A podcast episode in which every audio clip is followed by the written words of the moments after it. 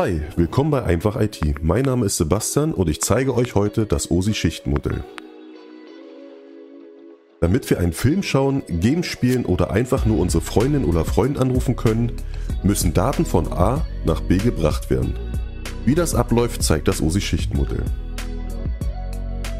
Das OSI-Schichtenmodell dient als Designgrundlage für die Kommunikation in Computernetzwerken. Es werden damit bestimmte Funktionalitäten und Schnittstellen definiert.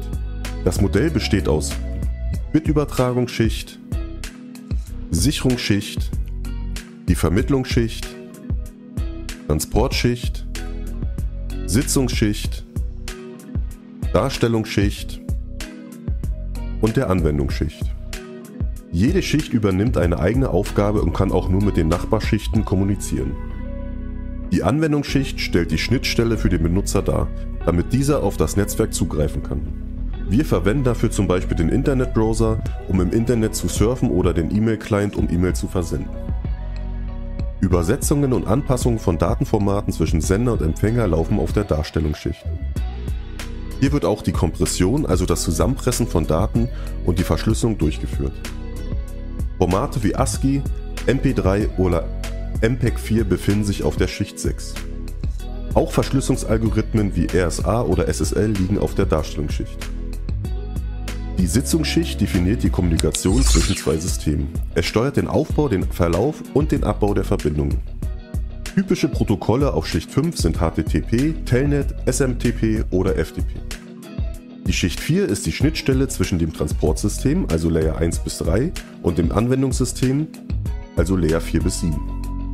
Die Transportschicht kontrolliert die Zuverlässigkeit einer gegebenen Verbindung durch Flusskontrolle, also wie viel Daten hin und her gesendet werden, die Segmentierung oder Desegmentierung sowie die Fehlerkontrolle. Auf der Transportschicht sind die Protokolle TCP und UDP angesiedelt. Die Vermittlungsschicht ist für die Kommunikation im Netzwerk zuständig.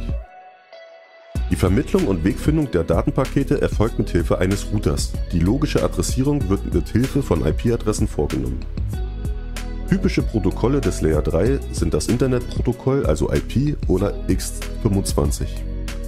Auf Schicht 2 wird die physische Adressierung mit Hilfe von MAC-Adressen vorgenommen.